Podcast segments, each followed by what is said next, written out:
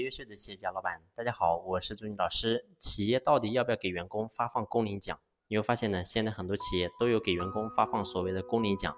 那么呢，一个月其实钱也不是很多，可能也就几百块钱的样子。但是呢，其实咱们做老板的初心很简单，就是想透过所谓的工龄奖，让员工能够在企业安安心心的干，干的时间越长呢，他的工龄讲究越多。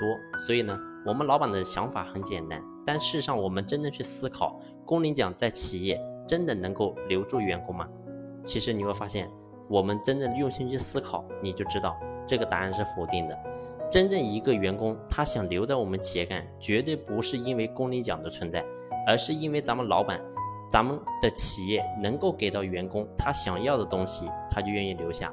当企业不能够满足员工的需求的时候，员工自然就会离职。所以呢，我们回过来讲，其实工龄奖你会发现呢，是在这个社会当中其实是根本没有必要存在的。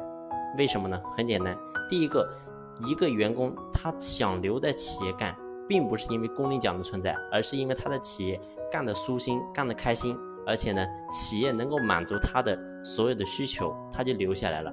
所以呢，你会发现，一个老员工在企业待的时间越长，那么呢，企业所付出的成本就越高，因为你的工龄奖是随着时间越长，那么呢，工龄奖是越高的。所以这是第一个害处，也就是说，企业的利润是会受到影响的。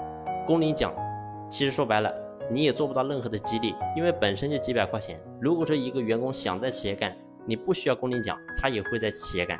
如果说一个员工他不想在咱们公司干的时候，你给了他工龄奖又有什么意义呢？所以说白了，这个钱是白给了员工的。所以呢，我想告诉大家是，在这个工龄奖，在当今这个时代，当今这个社会，其实是完全没有必要给的。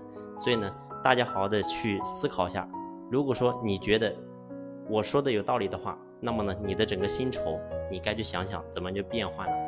当然呢，整个薪酬的结构、整个设计是有很多的一些。方式技巧要去学习的，所以如果说你想系统性的学习管理的课程的话呢，可以随时联系朱老师。朱老师联系方式呢，在专辑的简介上有介绍。